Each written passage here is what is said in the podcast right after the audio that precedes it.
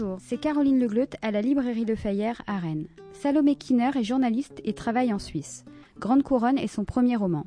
L'histoire raconte la désillusion d'une adolescente ambitieuse à la fin des années 90, prise dans un engrenage infernal. En passant du rire à l'autodérision, l'héroïne dresse le tableau d'une société de consommation où le conformisme règne en maître. Clément Ribes est l'éditeur de Salomé Kinner pour son premier roman aux éditions Bourgois.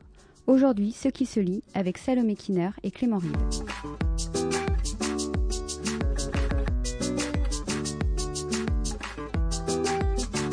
Bonjour et bienvenue dans ce qui se lit, le podcast de la librairie Le Fayère à Rennes réalisé par Arnaud Vasmer.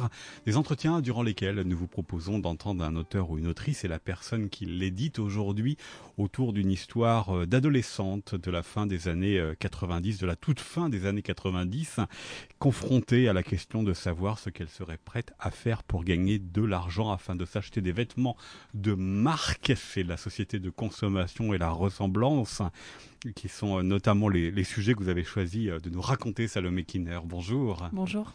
Grande Couronne, c'est le titre de votre roman, votre premier roman par aux éditions Christian Bourgois et dont nous parlera tout à l'heure Clément Ribes qui en est le directeur éditorial. Vous avez donc choisi de nous raconter une adolescente qui avait à peu près votre âge, dans à peu près votre géographie, qui est la Grande Couronne donc euh, de la région euh, parisienne, à la toute fin des années 90, à l'époque où le téléphone portable n'existait pas, mais il y avait déjà le beeper euh, Tam Et où l'on écoutait notamment Alliance ethnique ou les innocents dissertés sur des séries comme Buffy sur les vampires. Comment avez-vous justement euh, choisi euh, cette époque pour votre roman euh, Grande Couronne? C'est véritablement la boîte à souvenirs que vous avez ouverte? Je crois qu'il y a plusieurs éléments qui étaient contenus dans votre question. D'abord, oui, c'est l'âge que j'avais. j'avais l'âge de la narratrice à cette époque, donc 13-14 ans. Donc évidemment, c'était d'une part une période pour laquelle j'avais une certaine, un certain attachement sentimental. Euh, pour euh, ses références culturelles aussi, pour son contexte euh, euh sociologique et politique en France. Euh, L'autre chose que vous avez aussi mentionné, c'est l'absence euh, de télé. Enfin, c'était le début déjà des téléphones. En tout cas, Internet n'était pas encore aussi massivement présent dans les foyers. Euh, c'était des modes de consommation qui étaient beaucoup plus raisonnés. Et j'ai l'impression que c'est un peu le dernier gros changement technologique qu'on a vécu, en tout cas que moi j'ai connu. Euh, puisque j'étais déjà assez grande pour m'en souvenir. Et je crois qu'aujourd'hui, on, sépare les générations vraiment entre ceux qui ont grandi sans cette euh, technologie et, cette omniprésence de la communication et ceux qui n'ont pas connu cette époque-là. Et donc euh, j'avais peut-être envie d'être dans ce léger décalage, aussi parce que je crois que 20 ans, c'est une distance qui nous permet d'avoir un recul sur ce qu'on a vécu. Et voilà, j'y étais arrivée, donc c'était le bon moment de, me retourner sur ma jeunesse.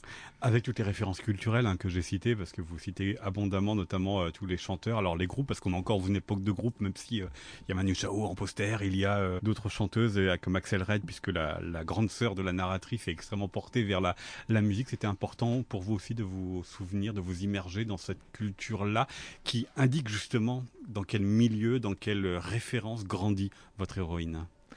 Alors musicalement, oui, c'était très important parce que je crois que la musique, elle occupe une place euh, fondamentale dans les formations euh, euh, culturelles et, dans notre passage à l'âge adulte. C'est nos premières grandes émotions, c'est la musique. Je crois plus que la littérature et plus que le cinéma, qui sont des, des, des, des formes de consommation culturelle qui viennent plus tard et artistiques. la musique, c'est quelque chose qu'on écoute en groupe, qui se consomme en groupe. C'est facile d'accès, c'est pas cher, ça passe à la radio. on pouvait encore avoir les, les CD de titres à l'époque. Donc c'était vraiment un, un, produit culturel qui était facile euh, euh, à adopter, à diffuser. Et euh, on s'identifiait énormément. Il y avait les groupes, mais il y avait aussi déjà les, les pop stars hein, depuis, depuis très longtemps. donc il y avait ce phénomène d'identification qui était, qui était très fort. Et ensuite, c'est vrai que je cite beaucoup de références culturelles et je cite beaucoup de marques dans le roman, mais c'était pas du placement de produits entre guillemets, c'était pas, c'était pas non plus un, un espèce de de plaisir de, de, rapport à la société de consommation, euh, comme il y a beaucoup chez Bret Easton Ellis, mm. même si je suis une grande, grande lectrice de Bret Easton Ellis, je crois que c'était plus vraiment de, de une fidélité au paysage tel qu'on l'a connu et, l'adolescence, elle se définit, je crois, par le sentiment d'appartenance à un groupe et ça passe par les marques. Et en fait, aujourd'hui, euh, si je vous décris un jeune garçon, euh, un jeune ado qui porte euh, du Chevignon et du Crix, ou si je vous décris un jeune ado qui porte du Kappa et du Sergio Tacchini, bah, vous n'avez pas du tout la même image de la personne. Et donc ce sont des marqueurs sociaux, ce sont des marqueurs de richesse. ça dit aussi qu'est-ce qu'on qu'est-ce qu'on on, désire comme univers. ce qu'on peut, ce à quoi on aspire. Voilà. Et d'ailleurs, euh, quand on reprend euh, euh, le rap de ces années-là et qu'on regarde les, les, les, photos ou les, les, clips de rap de ces années-là, c'est vraiment le moment euh, où, La haine, par exemple, le film La haine, c'est vraiment le moment où euh, la rue a commencé à s'approprier euh, des codes bourgeois, comme Ralph Lauren, comme Lacoste, comme Eden Park, qui sont des marques qui correspondent à des loisirs extrêmement bourgeois, des loisirs qui sont inaccessibles pour ces personnes-là. Et le fait d'afficher en fait ces marques-là, c'est pour moi en puissance, ça porte toute une histoire. C'est qu'est-ce que sur quelle vie vous fantasmez, qu'est-ce que vous essayez de vous approprier. Et donc moi, quand je parle de marque, c'est plutôt voilà pour dire les univers qu'on fantasme, auxquels on n'a pas accès pour plein de raisons, parce qu'on est adolescent, qu'on n'a pas de moyens, euh, qu'on n'est pas indépendant, euh, qu'on gagne pas sa vie. Et qu'est-ce qu'on va faire Qu'est-ce qu'on est prêt à faire pour accéder à ces mondes-là? Parce que c'est effectivement le sujet de votre roman Grande Couronne, Salomé Kinner, avec votre héroïne qui vit donc dans cette époque et dans cette ville de, banlieue proche de la nature, hein, puisque l'une de ses activités l'amène très souvent euh, au bord de la nature et elle vit dans une famille qui va euh, connaître le, divorce, un père qui va s'en aller mais qui n'était pas déjà très présent malgré euh, ses quatre enfants et elle rêve, elle rêve beaucoup votre héroïne, elle rêve de partir. Elle rêve de tout ce que vous venez de dire, c'est-à-dire les marques, euh, en tous les cas soigner son apparence et aux yeux des autres être marquée par son apparence. Qu'est-ce qu'elle représente pour vous, cette euh, héroïne? Qui est-elle au, début de votre roman? Euh, je crois qu'au début de mon roman, elle est. je vais faire une toute petite parenthèse, c'est que j'avais peur en fait que que ce roman, quand il est sorti, soit vraiment générationnel et ne parle que aux personnes qui avaient connu cette époque à peu près dans la même tranche d'âge. Et en fait, j'ai été extrêmement euh, surprise, agréablement surprise, euh, ravie même, euh, de constater qu'en fait ça parlait à énormément de gens. J'ai une vieille dame de 90 ans qui m'a dit qu'elle l'avait dévoré. Et en fait, je crois qu'on a tous en partage euh, l'expérience de l'adolescence. Et en fait, quel que soit le milieu dont on vient et l'époque où on l'a vécu, je pense qu'on a aussi en partage euh, ce sentiment d'être déchiré entre euh, les valeurs que nous ont transmises nos parents et le monde qu'on est en train de découvrir et qui nous appelle irrémédiablement vers des valeurs opposées. Mm. Très souvent, c'est la crise d'adolescence. Et c'est quelque chose, je crois, qu'un déchirement qui est vraiment le passage de l'enfance à l'âge adulte et l'affirmation de soi, quelque part, et qui passe souvent par euh, la volonté d'appartenir à des groupes. Euh, qui euh, qu'on a tous plus ou moins vécu. Et ce sentiment aussi un peu poisseux d'avoir un corps qui est assailli par des nouveaux désirs euh, de vivre des nouvelles expériences qu'on comprend pas toujours euh, sexuelles professionnelles amicales même dans la famille on a des nouvelles responsabilités on se rend compte que nos parents ne sont pas infaillibles. Typiquement là lors du divorce la narratrice est obligée de, de soutenir un peu sa mère. ah bah, sa mère qui sombre complètement dans, dans, dans la dépression elle n'est pas aidée la pauvre parce qu'elle se retrouve avec quatre enfants dont deux adolescents voilà, et deux gamins qui ne sont pas faciles non plus. Non. Donc voilà, je pense qu'au début du roman, cette narratrice, elle est clairement en train de mettre un pied dans ce, dans ce déchirement-là. Et, et euh, quand elle est chez elle, elle aime beaucoup sa famille, euh, ce qui nous arrive à tous. Hein. C'est-à-dire que quand on est chez soi, tout est normal, et dès qu'on sort dans la rue, on a honte d'être au bras de sa mère. On a tous vécu ça. Et donc voilà. On demande à ce qu'on ne conduise pas jusqu'à la porte du collège. Exactement. Exactement. Alors qu'à la maison, souvent, euh, le connu est le, est le normal. Donc euh, ça nous pose beaucoup moins de soucis. Euh, donc je pense qu'elle est dans, dans, dans cette dichotomie entre extérieur, intérieur, qui se retrouve aussi avec le centre et la périphérie, le fait qu'elle habite en périphérie mais qu'elle rêve du centre, euh, le fait que euh, ses amis, euh, ne, elle, a envie d'être amie avec des filles qui ne partagent pas du tout les valeurs de ses parents, elle a envie d'avoir une télévision, elle a envie de porter des baskets de marque, elle a envie d'aller à des booms, voilà. Donc elle a envie d'être comme les autres parce que c'est ça aussi qui est, très qui est très marquant, c'est qu'elle veut véritablement appartenir effectivement au groupe comme vous l'avez dit Salomé Kinner, mais aussi se donner les moyens d'y appartenir et et quand on n'est pas aidé parce que socialement, économiquement, culturellement, on n'a pas ce qu'il faut, jusqu'où est-on prêt à aller? Et alors justement, on me dit souvent, mais en fait, elle va beaucoup trop loin puisqu'elle va euh, donc euh, euh, s'engager dans, dans, des activités qui sont pas recommandables. et, et en fait, je crois que quand on est, quand on, quand on, quand on souffre cette humiliation de la différence, le sentiment de cette humiliation, il est tellement fort que c'est que tout ce qu'on va faire en fait pour y remédier va passer au second plan puisque c'est l'humiliation qui est, la plus, qui est la plus douloureuse. Et donc, en fait, quelle que soit la gravité des faits, on peut voler, on peut faire du mal aux autres, euh, euh, tout ce qui va être transgressif, interdit, euh, condamnable, va paraître secondaire par rapport à, l'humiliation. Et d'ailleurs, vous regardez souvent les, les personnes qui sont coupables de crimes ou, de, ou qui ont des comportements euh, euh, critiquables, souvent il y a une, il y a une blessure ou, euh, ou un objectif qui fait passer au second plan la gravité de leurs actes. Et je crois que tout le monde ne passe pas à l'acte. Elle, elle passe à l'acte. Elle va dans la transgression qui est assez troublante, hein, parce que comme vous nous racontez une collégienne d'abord, c'est assez troublant ce, qu'elle fait, assez perturbant pour nous. Elle passe à l'acte, tout le monde ne le fait pas. Donc elle, elle a véritablement, elle, oui, elle fait passer une partie d'elle vraiment sous silence, quoi. Oui. Alors déjà, je vous remercie de ne pas euh, révéler le, le cœur de l'intrigue. Merci. Non, parce que je crois que c'est important. Euh, pour moi, c'était important que on n'en a pas parlé non plus sur la quatrième de, de coupe du livre, parce que c'était important que que le lecteur soit aussi surpris qu'elle, parce qu'en fait, elle, elle n'a pas prévu de faire ça. Elle se retrouve un petit peu euh, prise dans ses filets, et en fait, euh, bon bah finalement, vu que ça lui permet d'arriver de gagner de l'argent, de gagner de l'argent, elle va, elle va se, se, laisser convaincre, et et par ailleurs, elle trouve pas que, enfin, elle, ne ressent pas le trauma que peut provoquer ce genre d'activité. Et en fait, on euh, quand on est choqué et comme vous le dites, on est, enfin voilà, vous, témoignez de votre expérience de lecture. C'est aussi l'adulte qui, euh, c'est l'adulte en vous qui juge ça, peut-être le père de famille, peut-être, euh, voilà, on se projette aussi dans quelque chose. Mais quand on est adolescent, la notion du bien et du mal, elle est tellement différente puisque c'est, on devient raisonnable avec l'âge adulte. Mais je veux dire, moi, quand j'étais ado, j'avais envie d'aller en boîte, je montais avec des, des, des garçons qui n'avaient pas le permis de conduire, qui prenaient des voitures en secret à leurs parents mais j'avais tellement envie d'aller en boîte avec eux et je me serais sentie tellement exclue si j'avais, si j'étais pas passée à l'acte dans le sens où ah non, vous avez pas le permis, bon bah moi je vais rester chez mes parents. Euh, dans ma tête d'ado, ça n'existait pas. Donc c'était, j'avais une ambition, un objectif immédiat qui était d'aller en discothèque avec mes amis et pour parvenir à ça, j'étais prêt à prendre tous les risques. Aujourd'hui, je le referai jamais puisque le, la raison bah, est venue, oui. la raison est venue, donc on prend moins de risques. Donc voilà, je crois qu'on regarde ça avec des yeux d'adulte, mais que pour elle, adolescente, finalement, bah, euh, la satisfaction immédiate est là, la satisfaction de son, son besoin euh, primaire qui est d'appartenir aux autres, et pour ça, elle est prête à se mettre en danger. Ouais. Elle ne se rend pas compte qu'elle se met en danger. Oui, alors pas complètement, parce que vous l'avez dit, c'est le roman de l'adolescence. On pourrait aussi le décrire comme le roman de la fin de l'innocence, Grande Couronne, Salomé Kinner, parce que entre le, couple de ses parents qui se fracture et ce qu'elle est amenée à faire et la, la crudité qu'elle est amenée à, rencontrer, fait que véritablement une partie de ses illusions disparaissent le temps du roman.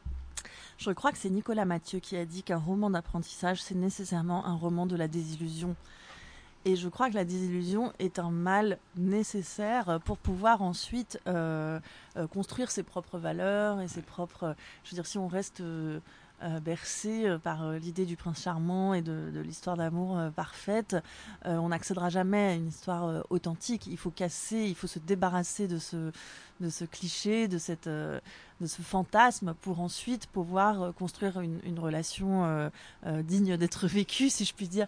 Donc, donc oui, je crois que l'adolescence, c'est ça, c'est sortir de l'enfance et de l'innocence de l'enfance et, commencer à créer à créer son propre système de valeurs à partir des réalités telles qu'on les, telles qu'on les perçoit. Et de manière générale. Mais quelle valeur? Parce que, pareil, sans trop rentrer, évidemment, sans trop dévoiler euh, Salomé Kinner, ce que vous avez écrit dans, dans Grande Couronne, la réalité qui se présente à elle, que ce soit dans ses expériences ou dans sa famille, c'est quand même une réalité qu'elle se prend en pleine figure, qui est extrêmement dure, extrêmement rude, extrêmement crue. Alors, je suis pas 100% d'accord avec ça parce que je crois que quand on me dit oui, mais cette famille dysfonctionnelle, euh, je crois que la définition même de la famille, c'est d'être dysfonctionnel. Je veux dire, c'est quand même un artifice euh, social. Euh, moi, j'ai toujours été frappée en parlant avec mes amis à quel point les histoires de famille sont compliquées, à quel point les individus ont des actes étranges, à quel point on fait du mal aux autres parfois sans pouvoir l'éviter, même si on ne sait pas profondément ce qu'on veut. Donc je crois que la vie est crue. Je crois que la vie est, globalement euh, difficile, mais elle est parfois aussi très drôle, mm. et parfois les deux en même temps. Euh, je veux dire, on peut avoir un fou rire lors d'un enterrement parce qu'il y a une situation extrêmement cocasse euh, qui, qui surgit, en fait. et en fait, je crois que c'est ça, et c'est ça qui nous fait écrire des livres aussi. Absolument. C'est la, la, coexistence du drame et, et, du miracle de la vie en même temps. Ce que vous mettez effectivement en scène, parce qu'il y a des situations extrêmement comiques, il y a une aussi dans la langue que vous avez euh, euh, utilisée, une langue qui est, particulière. Ça surprend aussi euh, dès la, première page parce que c'est une langue à la fois très écrite et en même temps qui emprunte beaucoup au, ton du parler, par son rythme, par le nombre de, virgules qui viennent scander justement le texte. Comment vous l'avez décidé, trouvé, choisi cette langue? Alors, je, je pense que c'est un peu cliché de dire ça, mais c'est plus elle qui m'a trouvé que, que, moi. Mais euh, euh, je crois que très vite, je me suis rendu compte que euh, l'adolescence, c'était une expérience physique pour les raisons que j'ai dites avant. C'est-à-dire que le corps se transforme, on, vit des nouvelles expériences. C'est littéralement le corps qui va à la rencontre du monde, puisqu'il se met en danger. Je veux dire, c'est souvent là qu'on fume pour la première fois, qu'on boit pour la première fois. Donc, c'est une, une expérience du monde qui passe par le corps. Alors que je crois que dans l'enfance, elle, passe encore un petit peu par d'autres choses. Et euh, donc, quand j'ai compris que c'était l'adolescence était avant tout définie par sa, physicalité. Euh, il fallait une langue qui soit euh, qui, reproduise ça en fait, qui, fasse ressentir ça au lecteur. Et donc très vite la première personne s'est imposée. Il fallait qu'on soit en caméra embarquée, quoi, si je puis dire, dans la tête d'une adolescente, que ça aille vite comme dans la tête d'une adolescente, qu'il n'y ait pas de de pause, de jugement, d'analyse. Elle est dans l'observation tout le temps. Elle n'a pas le temps d'analyser. Elle n'a pas, les, pas les outils psychologiques non plus. Euh, donc elle est dans l'observation. Et je voulais un peu ce que, ce que j'appelle cette sauvagerie de la pensée. Euh, sauvagerie au sens d'opposer à domestication. Et je crois qu'en fait, quand on commence à avoir une vie sociale, une vie professionnelle, une vie familiale, on, ça s'agit beaucoup dans notre manière de penser, mais euh, quand on est ado, on est encore euh, un peu euh, en roue libre, si je puis dire. Et donc, je voulais vraiment, je voulais retrouver, je voulais retrouver ça, quoi. Je voulais, parce qu'en fait, je crois que aussi la littérature et la lecture, c'est pour nous l'occasion de rentrer dans la psyché de personnages. Je veux dire, c'est c'est pas la littérature russe, c'est ça aussi, quoi. C'est de rentrer dans la psyché et de, gens qui ne sont pas nous. Et, et, voilà, j'avais envie qu'on puisse nous, lecteurs adultes, se replonger dans la tête d'une ado euh, le temps d'un temps d'un bouquin. Voilà, là dans la tête de, l'étranger, d'un autre euh, étranger. Donc dans ces podcasts, le Making nous intéressons euh, à votre roman, ce qu'on vient de faire, mais aussi à la relation qu'entretiennent les auteurs avec leurs éditeurs. Ici, Clément Ribes aux éditions Christian Bourgois. C'est un premier roman. Comment ce premier roman est arrivé Comment vous l'avez poussé jusque chez lui? Euh, en fait, j'ai beaucoup, beaucoup, beaucoup de Christian Bourgois dans ma bibliothèque parce que j'ai été euh, vraiment bercée par euh, la littérature américaine, la Beat Generation, puis Toni Morrison évidemment, Jim Harrison. Donc j'avais beaucoup de, Bourgois chez moi, mais j'y avais jamais pensé en fait pour moi quand j'avais fait ma, ma liste d'éditeurs de rêve parce que pour moi c'était la littérature étrangère. Et en fait, c'est une amie euh, traductrice, Sika Fakambi, qui m'a dit un jour, mais, euh, mais tu sais, il y a un nouvel euh, éditeur chez Bourgois qui va développer le catalogue français. Et, et ça m'a tout de suite, enfin, je lui ai tout de suite écrit parce que je voulais j'aimais j'aimais beaucoup en fait l'idée d'appartenir à une une page blanche en quelque sorte de, de prendre le risque de, de cette nouvelle aventure et et de d'être dans les d'être dans les prémices, dans les bases d'une collection qui allait se développer. Donc, euh, j'aimais. Et puis je trouvais qu'il y avait un petit côté outsider euh, comme ça d'aller dans une maison qui enfin d'aller dans une collection qui n'avait pas encore euh, vraiment assis sa très en lien avec l'adolescence hein, de votre roman. Voilà. Et aussi avec le rapport du centre à la périphérie euh, puisqu'elle grandit en banlieue puis qu'elle est tout le temps en train de, de loucher sur Paris. Moi j'ai aussi quitté Paris pour aller habiter à l'étranger et, et, du coup je me sens toujours un tout petit peu en, en, dehors. Et j'aimais bien ce côté je trouvais qu'il y avait un, petit côté qui, qui était pas complètement dans le cénacle et ça me plaisait. Même si après vous êtes rentré pleinement dans le cénacle puisque votre livre a le succès que l'on sait. Euh, qu'attendiez-vous de votre éditeur une fois qu'il a accepté le, le texte? Quel fut votre travail en commun pour aboutir au texte final?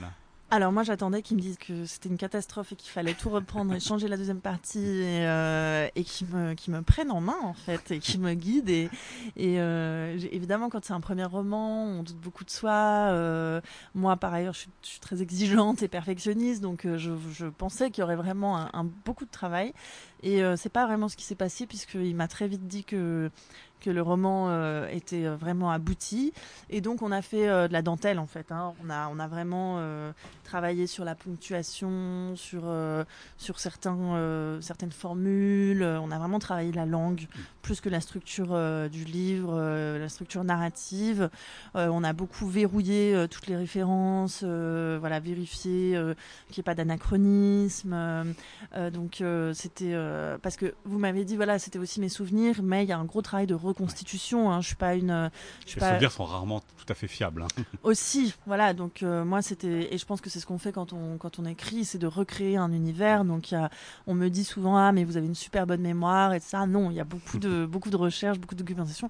Par ailleurs, je suis pas du tout euh, ces vieux adultes qui sont restés bloqués sur leur adolescence. J'écoute pas les Spice Girls quand je rentre chez moi. Donc euh, je porte pas les marques que je portais quand j'avais 14 ans. Non, c'était vraiment un, une reconstitution.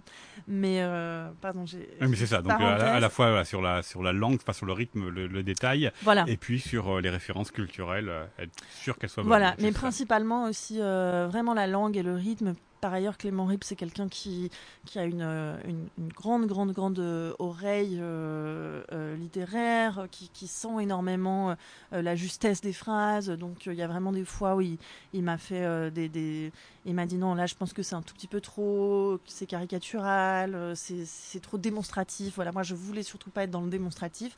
Et là, il a, il a vraiment fait un un, un, travail à la loupe, vraiment, de, de, de, pour arriver à la justesse de la langue, d'enlever le gras. Euh, voilà. Et d'ailleurs, ces références euh, littéraires euh, vont vraiment de ce côté-là. Moi, c'est ce que j'aimais aussi beaucoup chez lui. Quand vous avez un lecteur de Guyota qui corrige votre, votre texte, vous êtes sûr qu'il est présent dans la langue. Voilà. Ouais, parce qu'effectivement, il se revendique comme un, un éditeur de voix, à la recherche de voix. Oui. Donc forcément, c'est la langue et c'est aussi une langue particulière que la vôtre. Oui. Affirmer une identité dans la langue.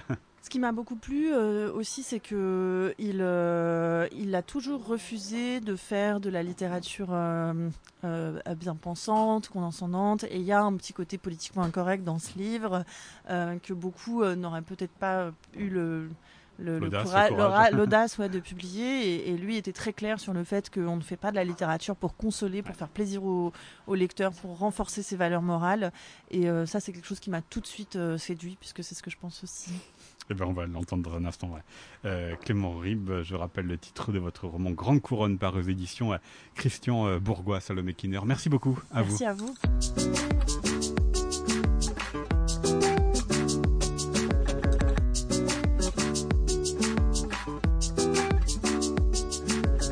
Poursuivons cet épisode de Ce qui se lit, le podcast de la librairie Le Fayère à Rennes en votre compagnie. Clément Rib, bonjour. Bonjour. Vous êtes le directeur éditorial des éditions Christian Bourgois et donc l'éditeur du roman de Salomé Kinner Grande Couronne racontant la vie chaotique d'une adolescente de la fin des années 90 dans cette géographie francilienne, un roman d'initiation à l'amour pour cette narratrice qui jusqu'ici euh, passé plutôt son temps à regarder euh, les trains. Un premier roman pour euh, Salomé Kinder que vous avez euh, donc accueilli euh, ici aux éditions Christian Bourgois et qui a le, succès que l'on sait. alors c'est toujours amusant de savoir comment est arrivé jusque chez vous un premier livre parce qu'évidemment les deuxième, troisième, c'est une autre histoire. Mais le premier, c'est le, le, parcours le plus classique qui soit. Là, en l'occurrence, c'était le parcours le plus classique qui soit. Donc c'est pas une anecdote euh, autant couleur ou romanesque. J'ai juste reçu le manuscrit par la poste un jour euh, d'une jeune fille, euh, jeune femme que je ne connaissais pas, donc Salomé Kinner. Euh, et ce que je fais dans ces cas-là, ce qui est, je pense, que font d'ailleurs beaucoup de mes confrères et consorts, c'est de regarder un tout petit peu le début pour voir si on lit le manuscrit tout de suite ou si on attend un petit peu, voire encore plus. Et euh, il se trouve que c'était sur une heure de, de déjeuner. Je l'ai regardé rapidement et je me suis dit ah je vais le ramener chez moi parce que d'emblée il y avait une langue, un rythme, une énergie. Et euh, je me suis dit, il faut vraiment que je me dépêche parce que je pense que d'autres de mes collègues et confrères seraient intéressés à le publier. Donc c'est exactement l'histoire assez banale du manuscrit reçu par la poste. Il n'y a eu rien d'autre à raconter. Et après, j'ai découvert, j'ai appelé, euh, appelé Salomé Kinner, mais je ne savais pas du tout qui c'était. Voilà, c'est la découverte absolue de, et l'étonnement devant une langue et un manuscrit. Voilà. Ça arrive souvent qu'il y ait un coup de cœur comme ça, ou que dans un manuscrit, vous sentiez euh, tout de suite que ce livre-là, il est pour vous? Ça arrive pas souvent, mais quand ça arrive, c'est très bien. ça veut dire que c'est bon signe. C'est d'ailleurs c'est un de mes critères pour savoir si c'est un livre que je dois publier, d'ailleurs que ce soit un livre français ou étranger. C'est euh, je me mets vraiment dans la position du lecteur euh, qui serait dans une librairie, le lecteur que je suis, qui ouvre un livre et qui regarde quelques pages, quelques phrases et qui se dit ah là j'ai envie de l'acheter ou pas. Ben, c'est pareil, est-ce que j'ai envie de le publier ou pas? Et là en l'occurrence c'est c'est voilà dans ce dans ce genre de cas de manuscrit reçu par la poste, c'est assez rare, mais euh, c'est tout ou rien en fait. Soit euh, on n'a pas ce sentiment et donc on sait d'emblée que c'est non, et si on a ne serait-ce qu'un début de, d'enthousiasme sur, déjà sur les premières pages, c'est qu'il y a de très bonnes chances que ce soit bien euh, jusqu'au bout et qu'on ait envie de le porter. Il faut l'espérer, euh, effectivement. Ça veut dire quoi Quelque chose, voilà, un texte qui vous suit tout, vous avez parlé de la langue, du rythme, de l'énergie. Il y a cette gouaille particulière, mm. cet humour euh, ironique aussi singulier dans le texte de, de Salomé Kinner. C'est ça, notamment, en plus de l'histoire, qui tout de suite vous a emballé? Je dirais que c'est surtout la... moi je, je, suis un lecteur qui et un éditeur qui aime beaucoup les textes qui ont des voix. Euh, ce qui m'intéresse, c'est des auteurs qui, euh, en fait, j'utilise toujours cette image qui est de euh, quand je lis un manuscrit et que je vois qu'il y a une personne derrière les mots et que j'arrive très bien à voir quel est son esprit, quelle est sa, façon d'être même, ou de deviner quelle est sa façon d'être dans un, par son texte, je sais que c'est un texte qui va me plaire. Et en l'occurrence, le, ce qui m'a d'abord séduit, évidemment, dans le livre de Salomé, il y a l'histoire, qui est très belle, c'est une, il y a beaucoup de choses. Il y a ce roman d'apprentissage amoureux, ce roman d'apprentissage sexuel, euh, la relation que la jeune narratrice a avec sa mère, qui est très très belle. Mais c'est surtout, surtout le style et le fait que voilà, il y a tout ce mélange de registres de langues qui ne vont pas ensemble, cette gouaille comme vous disiez, euh, le côté parfois un peu vulgaire mais qui est contrebalancé par euh, des formulations beaucoup plus littéraires. Donc tout ce jeu d'écriture et de trouvailles en fait d'écriture qui m'a, euh, voilà, qui je me suis dit en tant que lecteur, j'ai envie de suivre cette narratrice euh, dans sa vie. J'ai envie qu'elle me parle, j'ai envie qu'elle me raconte sa vie, j'ai envie de rigoler parce qu'il y a aussi beaucoup de, choses assez drôles. Il y a des choses plus tristes, mais il y a des choses très très drôles quand même dans ce, dans ce roman. Est-ce que c'était aussi pour vous, quand vous l'avez lu, euh, le sentiment d'avoir un livre qui pouvait parler à notre époque? Parce que Grande Couronne se passe comme euh, le titre lundi dans la Grande Couronne mhm. parisienne, même si elle décale aussi au niveau du temps, parce qu'on n'est pas aujourd'hui, on est dans les années 90, mais on sait, on sent tout de suite, et c'est probablement un défaut, un cliché, mais tu quand on parle de Grande Couronne, on va parler de romans politiques, de romans euh, social. Euh, est-ce que tout de suite vous avez senti que dans ce roman ça dépassait cela? Oui, et c'est ce qui m'a plu aussi, c'est que justement, euh, comme vous dites, on a le titre Grande Couronne, on a ce décor de la banlieue, qui n'est pas une banlieue pauvre, hein, qui est une mi-chemin entre la banlieue pauvre et riche, c'est vraiment la classe moyenne un peu basse, mais on ne sait pas trop, vraiment pas très bien le profil socio culturel des gens en l'occurrence. Et ce qui m'a plu justement, c'est que ça, ce roman évite tous les écueils euh, du roman à thèse, du roman politique, du roman sociologique. Il y a évidemment une description de, ce décor. Il y a cette, portée euh, sociologique, mais c'est pas, pas pour rien, sinon vous l'avez appelé euh, Grande Couronne. Exactement. mais disons que c'est une chose parmi d'autres dans ce roman. C'est pas le, pour moi, c'est pas le cœur du livre. Le cœur du livre, c'est vraiment l'histoire de cette famille qui se délite et de cette narratrice qui va tout faire pour que sa famille continue d'avancer vaille que vaille. Et euh, donc il y a ce, côté, comme vous disiez aussi, les années 90, euh, qui moi m'intéressait parce qu'il y a quelque chose quand même aussi de générationnel dans ce livre. Alors moi je suis aussi quelqu'un qui a vécu mon adolescence dans les années 90, enfin mon tout début d'adolescence d'ailleurs. Donc forcément j'y ai retrouvé des souvenirs personnels et je pense que les gens qui sont un petit peu plus vieux ou même voire beaucoup plus vieux que moi ou, que l'autrice euh, vont quand même retrouver des choses qu'ils ont vécues à cette époque-là, que ce soit les marques, que ce soit l'ambiance culturelle, que ce soit les références cinématographique. Il y a beaucoup ce, ce jeu-là dans le livre qui m'a qui m'a beaucoup plu, qui m'a beaucoup amusé aussi.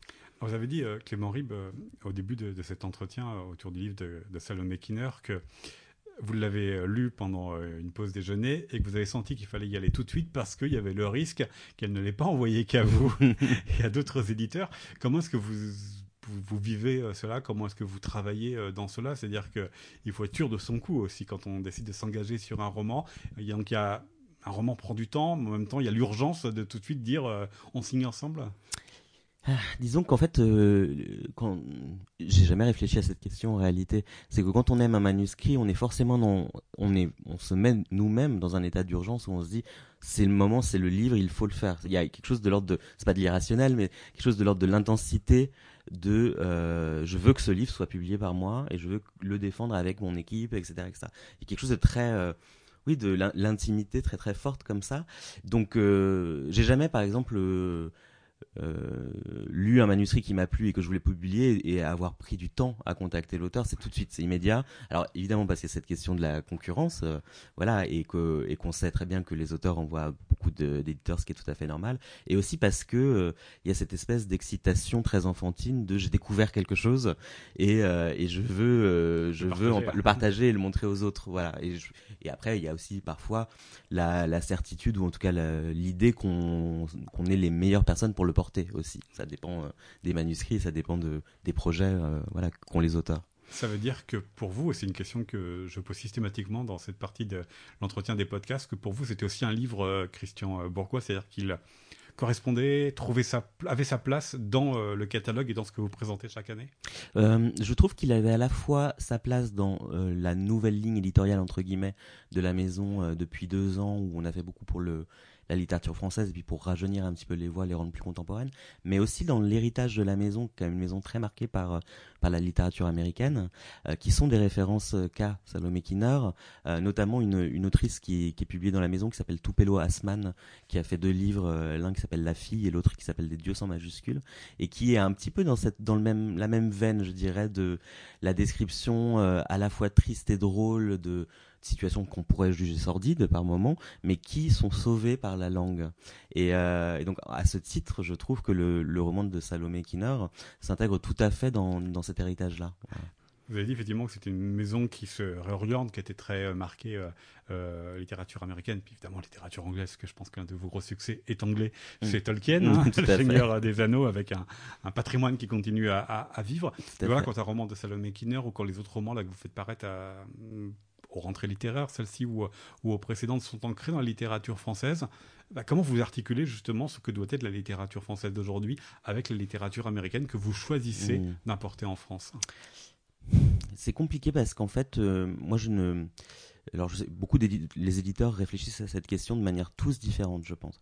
Euh, disons que la question de la ligne éditoriale, pour moi, ne préexiste pas à euh, mes choix.